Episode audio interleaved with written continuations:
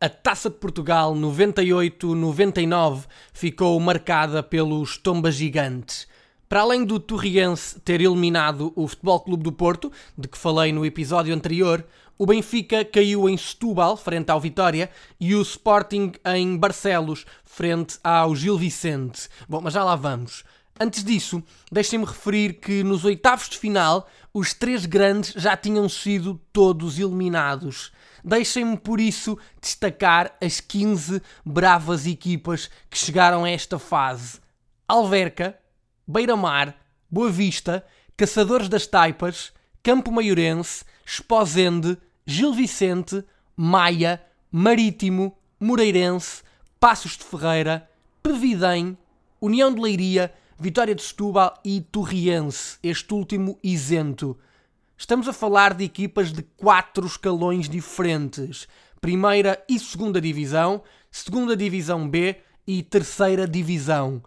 Como diria Luís Freitas Lobo, é futebol em estado puro. A competição viria a ser ganha pelo surpreendente Beira-Mar na não menos surpreendente final frente ao Campo Maiorense. Ao décimo dia do ano de 1999, Gil Vicente e Sporting mediram forças no Adelino Ribeiro Novo e ao décimo minuto já o placar contava dois golos, um para cada lado. Logo aos quatro minutos, Tuque deu vantagem aos da casa, mas Vidigal restabeleceu a igualdade passados seis minutos. Seria com este empate a uma bola que o encontro iria para intervalo, mas rapidamente seria desfeito.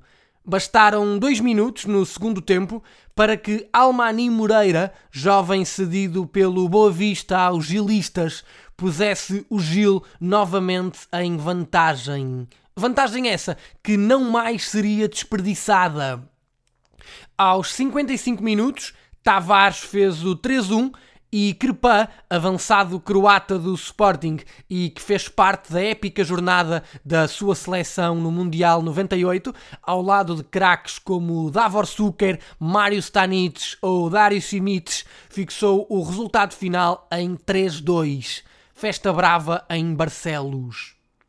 Dizer ainda que nessa temporada 98-99 o Gil Vicente, orientado por Álvaro Magalhães, sagrou-se campeão nacional da segunda divisão. Já o Sporting, treinado pelo croata Mirko Josic, ficou-se por um decepcionante quarto lugar no campeonato. Eu sou o Paulo Freitas e este foi o 46º episódio do podcast No Mundo dos que são grandes. Até breve.